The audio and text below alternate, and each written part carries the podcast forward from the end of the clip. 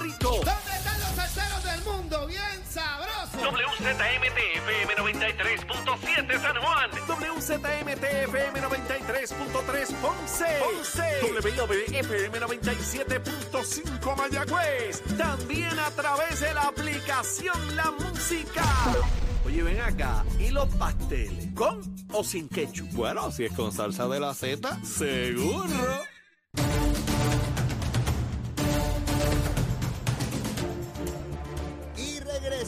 Aquí a Nación Z Nacional, mis amigos, comenzando nuestra segunda hora aquí en Nación Z a través de Z93, la emisora nacional de la salsa, la aplicación La Música y nuestra página de Facebook de Nación Z. Eh, tengo entendido que ya tengo en línea a el profesor Jorge Colbert. Mira, Abel, ¿estás ahí, Jorge? Saludos, buen día. Estoy por aquí, Leo, saludos, buenos días. Saludos, buen día. Estoy por aquí, Leo, saludos, buenos días para ti, para los amigos de escuchar de Z93 y muchas felicidades en esta Navidad a todo el mundo. Gracias, gracias, Jorge. Igual a ti. Mira, eh, esto está lleno de gente aquí, precisamente. nos- ¿Por dónde tú andas? ¿Por, por Mira, dónde tú andas? Estoy en Río Grande, estamos en la actividad de Popular Auto Charity Golf Classic. Aquí eh, se- se- hay más de 400 jugadores de golf. Lo que se recoge aquí se reparte para una enorme cantidad de organizaciones sin fines de lucro. Como tú sabes, ese sector es bien importante y provee servicios de toda naturaleza, incluyendo servicios de salud a personas muy necesitadas en Puerto Rico. Por 26 años llevándose a cabo este evento y esto está lleno aquí. Bueno, se corren el riesgo en este, en este partido. Está Jorge Suárez y Eddie López que van a jugar. ¿Tú los has visto jugando alguna vez, este Jorge?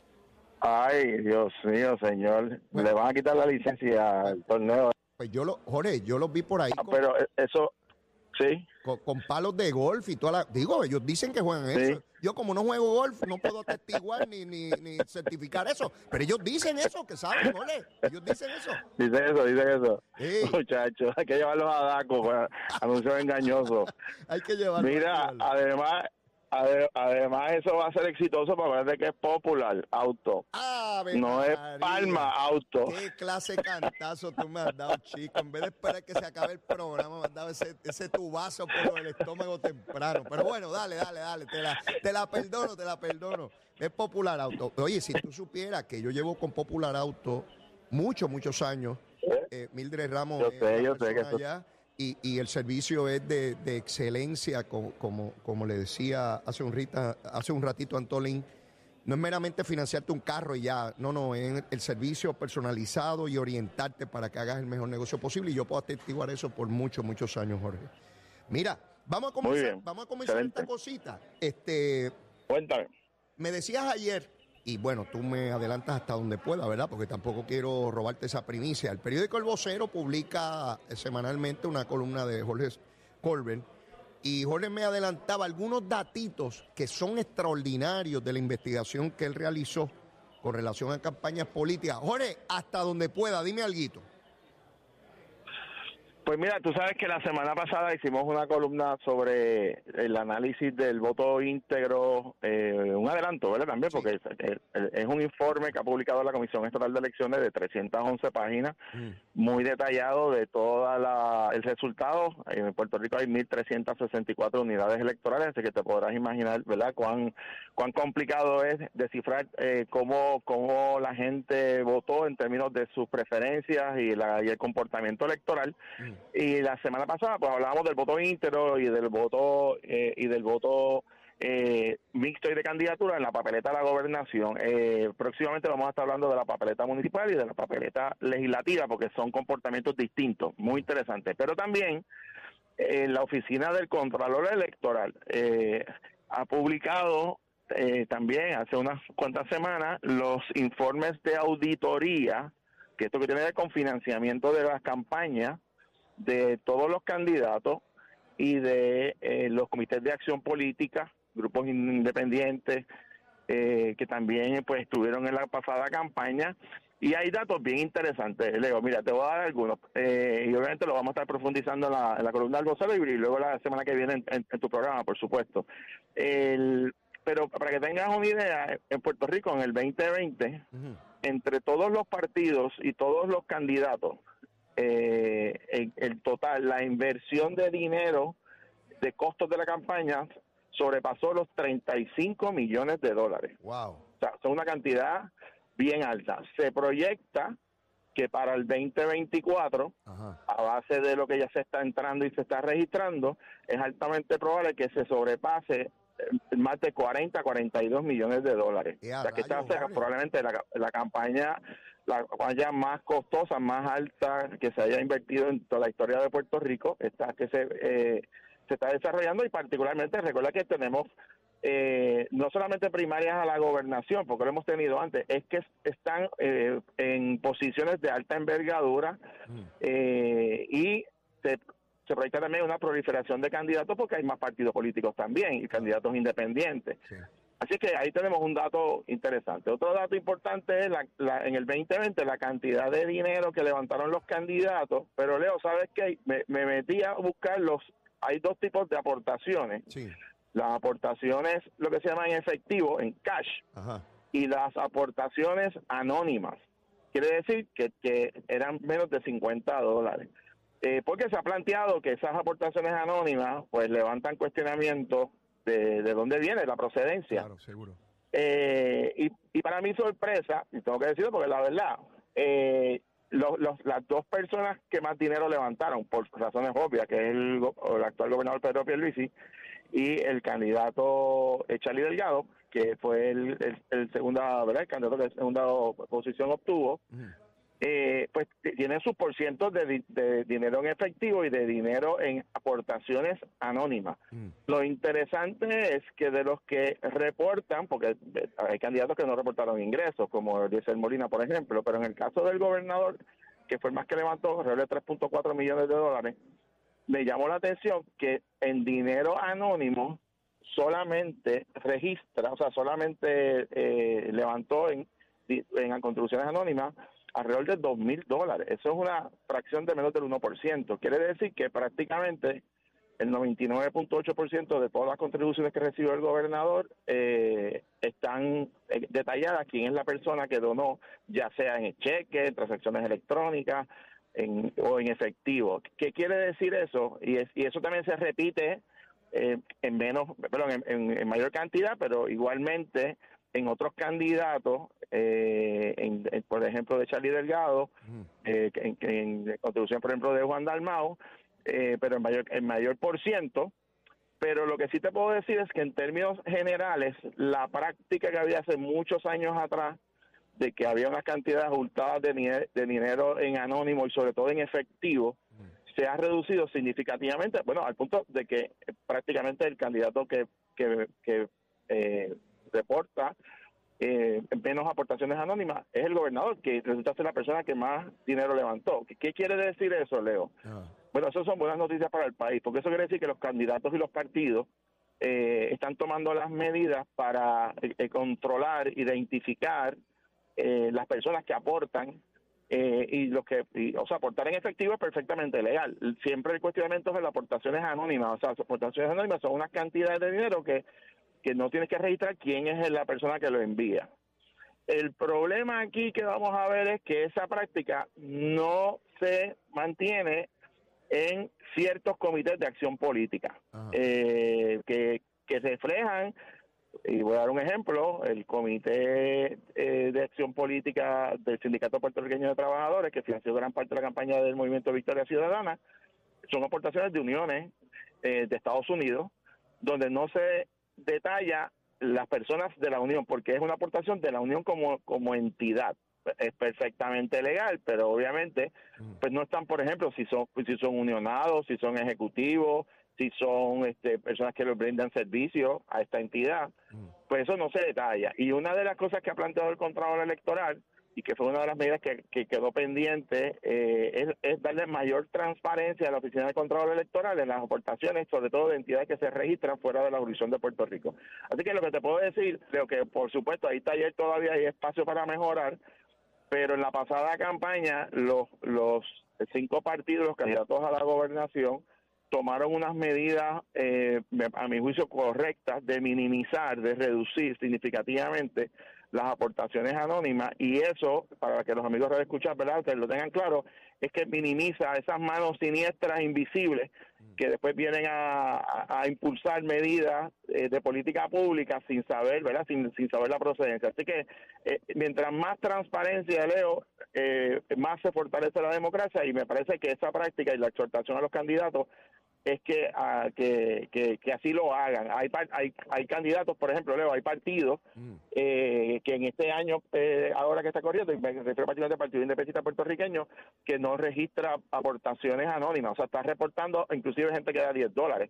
Eso, eso son medidas muy buenas que, que me parece que tenemos que eh, maximizar todos los partidos. No es porque sea ilegal, o sea, porque una persona que obviamente pues no quiere poner su nombre y dar una aportación de 50 dólares, pues hay que respetar ese derecho, ¿verdad? Pero en la medida que los candidatos y los partidos inviten a la gente, si no tienen objeción, pues eh, detallar su información lo hace mucho más democrático y también las aportaciones por transacciones electrónicas facilitan ese tipo de informe ante el control electoral. Así que, fíjate, a pesar de que siempre hay críticas, eh, pues fíjate, en este caso ahí hemos tenido unos adelantos positivos que, me parece deben de repetirse en la próxima elección. Coincido contigo, Jorge, y espero con, con ansias esa columna donde vas a detallar toda esta información. Porque yo recuerdo en décadas pasadas cuando se hablaba, o todavía se habla del inversionismo político en términos peyorativos, ¿verdad? De gente que compra políticos, que compra partidos. Eh, en la medida en que la ley ha ido requiriendo mayor exigencia en términos de que se identifique el ser humano, porque aquí no se permiten aportaciones de corporaciones o entidades eh, este, eh, que, no tienen que la persona con la personalidad jurídica, sino que es natural tiene que ser un ser humano de carne y hueso que está registrado en algún sitio y que tiene número de seguro social y que dice, pues yo aporté tanto. Me llama la atención y me parece extraordinario que el gobernador de Puerto Rico, quien fue el que prevaleció en la pasada elección, solamente dos mil dólares. Y yo recuerdo cuando en las campañas de hace unos años atrás los partidos políticos reportaban una tonga de billetes anónimos que nadie sabía quién rayo dio esa cantidad de dinero de personas, algunos que como tú muy bien señalas, legalmente pues no quería que se supiera su nombre, pero otros no eran tan honestos, Jorge, y, esa es la realidad. Y, eventualmente personas procesadas, PNP y populares, por, por prácticas ilegales y, tenían su génesis precisamente en las aportaciones iniciales a, candidatura. Por otra parte, me llama la atención de, la descripción que tú haces y que está constatada en los informes eh, de auditoría es como los partidos pequeños, particularmente Victoria Ciudadana, que llega al discurso público diciendo que son distintos, que tiene que haber transparencia, que ellos vienen a hacer las cosas diferentes, que no permiten el inversionismo político, permiten que uniones obreras, algunas que no tienen ningún vínculo con Puerto Rico, que son de por allá, de, donde sean, pero que legalmente pueden hacer aportaciones y que nosotros no tenemos manera de corroborar quién envió el dinero. Pues la Unión lo envió y no sabemos cómo llegó ese dinero a la Unión puede ser de aportaciones legítimas de obreros, pero podría no serlo porque nosotros no tenemos la certeza ni tenemos la capacidad de fiscalizar si efectivamente el tracto de ese dinero tiene un origen legal, ¿verdad? Para, para finalmente hacerlo. Así que vemos que un, el partido pequeño que vino con toda esa discusión es a quien menos podemos escrutar porque se esconden detrás de jurisprudencia federal, que permite ese tipo de aportación por parte de las uniones. Y es interesante también, Jorge, porque han acusado ese partido históricamente al PNP y, el, y, al PPD de que vienen a darle dinero y el inversionismo, pero este partido promueve uniones para que le ayuden en sus campañas para luego promover sindicatos en instituciones gubernamentales y alimentarle sus cuotas. Así que yo pregunto, ¿podrá haber eh, eh, inversionismo político legal más, más importante e imponente que ese, Jorge? Te pregunto. No hay duda, o sea, que la, los bueno, primero, las contribuciones políticas son legales, ¿verdad? y hay unos límites. Y está regulado tanto en Puerto Rico como a nivel federal. Eh, y, el, y, el, y el derecho de un ciudadano a aportar dinero a quien entienda es parte de ese derecho a la, a la libre expresión, a la libre asociación que tiene la persona con un partido, con un movimiento y con sus creencias. Y eso es perfectamente legal. Ahora, lo que se trata de evitar, y tú has estado en el clavo, es reducir eh, o poner vulnerables a los candidatos. Por eso el concepto de financiamiento público, por eso mientras mayor transparencia, poner límites, eh, eh, inclusive las aportaciones anónimas, eh, tiene un propósito que es que, que, en la medida en que se sepa quién aporta y qué cantidad, y pues obviamente también tú puedes detectar en, en, casos, por ejemplo, la potencialidad de conflictos de intereses. Eh, de, personas que tienen, por ejemplo, el código el código electoral prohíbe y la ley electoral anterior también que personas que o empresas, primero, las, las, como tú bien dices, los donativos corporativos son no son legales en Puerto Rico para candidatos. Sí pueden las, las, las entidades, para hacer una decisión del Tribunal Supremo de Estados Unidos, aportar en, ciertos comités de acción política.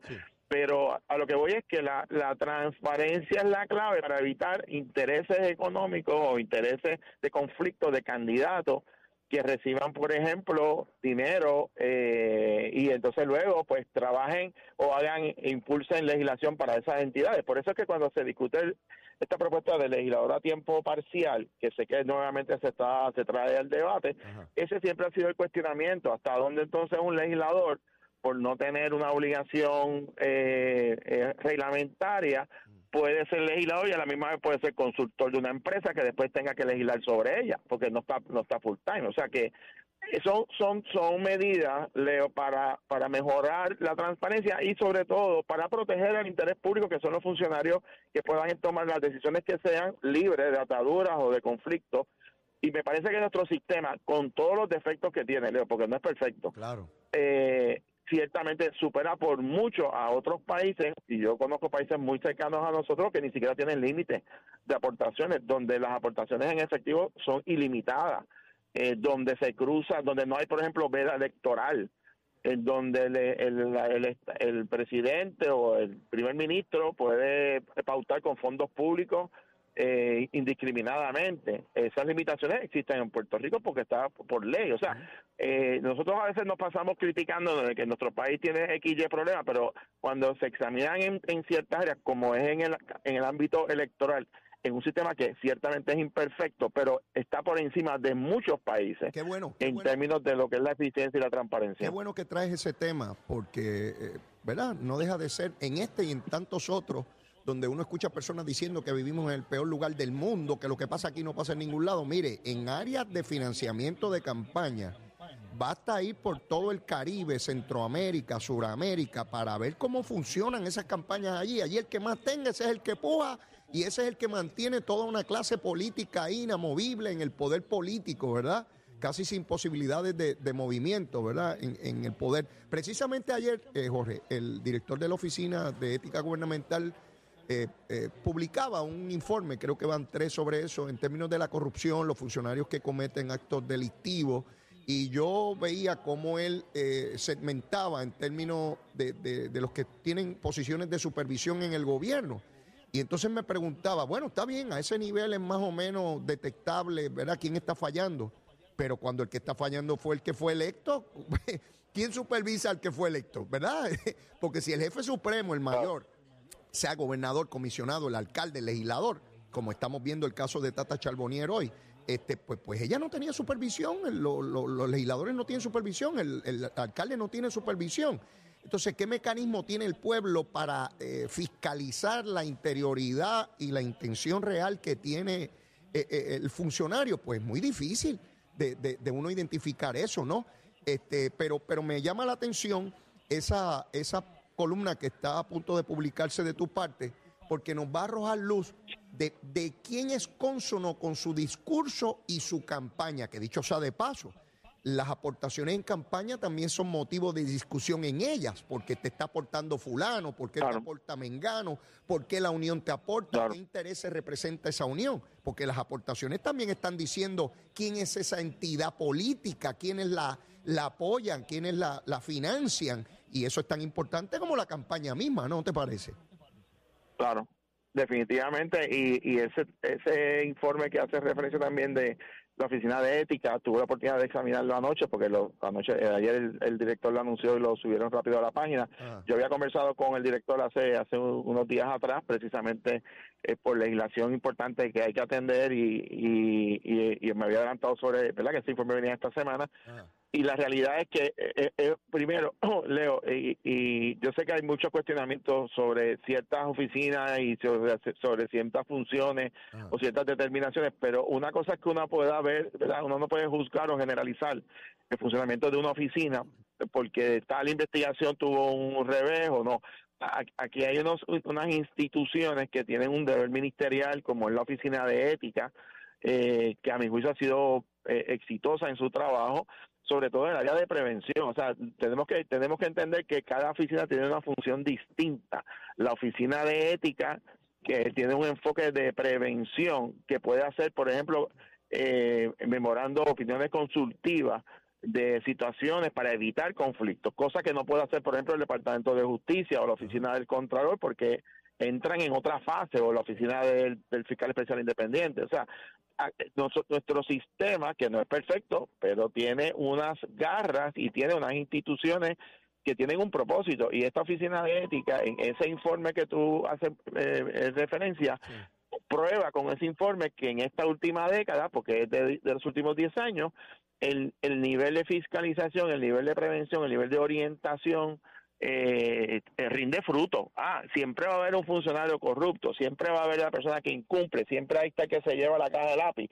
Pero eh, eh, el, el hecho de que tengamos una unos instrumentos, como lo es, por ejemplo, los informes de, de financiamiento, ¿verdad? los estados financieros de los eh, de los funcionarios electos, de los funcionarios nombrados de alta jerarquía, mm. son instrumentos eh, de fiscalización y sobre todo de prevención para situaciones conflictivas eh, y por eso es lo que tenemos que fortalecer esta oficina y no debilitarla. Así es, Jorge. hay que recordar que ambas entidades, por ejemplo, en el caso de ética gubernamental como el FEI, fueron creación de Rafael Hernández Colón. Tenía una visión clara de que había que tener mecanismos de fiscalización en cuanto a la ejecución pública se refiere Así que si hoy tenemos esas dos dependencias de, gobierno que han rendido sus frutos y han procesado y han prevenido, como tú señalas, eh, eh, hay que reconocer quién fue el que impulsó ambas y quien las creó y fue Rafael Hernández Colón. Tengo que ir a una pausa y luego de la misma vengo con Jorge Colbel otra vez, sé que tiene un compromiso por allá a las 10 de la mañana. Jorge, no voy a abusar de tu confianza, aunque sí voy a abusar de ella. Este, eh, ah, recuerda, por favor, que... Y te, voy, y te voy a contar de qué se trata, que es un tema importante. Ah, pues muy bien. Mira... Eh, una, reunión que es importante en Capitolio hoy. Cuando arranquemos el menú, no te olvides de eso, de lo que vamos a almorzar hoy. Bueno, aquí en Z93. Sí, Llévatela, chero. Puerto Rico. Soy Emanuel Pacheco Rivera con el tapón en la mayoría de las carreteras principales del área metro. Sin embargo, aún se mantiene congestionada la autopista José de Diego desde el área de Bucanán hasta la salida del Expreso Las Américas en Rey.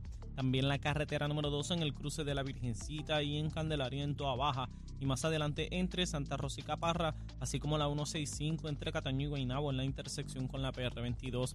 Además, la PR5, la 167 y la 199 en Bayamón y la avenida Lomas Verdes entre Bayamón y Guaynabo, así como la 176, 177 y la 199 en Cupey y la autopista Luisa Ferré entre Montelledre y la zona del Centro Médico en Río Piedras y más al sur en Caguas y por último la 30 desde la colindancia de Juncos y Gurabo hasta la intersección con la 52 y la número 1. Hasta aquí el tránsito, ahora pasamos al informe del tiempo. Para hoy jueves 14 de diciembre, el Servicio Nacional de Meteorología pronostica para todo el archipiélago un día generalmente húmedo, nublado, ventoso y lluvioso, continuando el patrón climatológico de los pasados días. Hoy se esperan vientos fuertes para toda la isla, así como lluvias, con la mayoría de estas lluvias en el este, el interior y el sur. Hoy los vientos se mantienen generalmente del este-noreste de 10 a 22 millas por hora, con algunas ráfagas de sobre 30 millas por hora, y las temperaturas máximas estarán en los altos 70 grados en las zonas montañosas y los medios altos 80 grados en las zonas urbanas y costeras. Hasta aquí el tiempo les informó Emanuel Pacheco Rivera. Yo les espero en mi próxima intervención aquí en Nación Z que usted sintoniza a través de la emisora nacional de la salsa Z93. Llega la Navidad y con ella el tradicional bailable de la Navidad en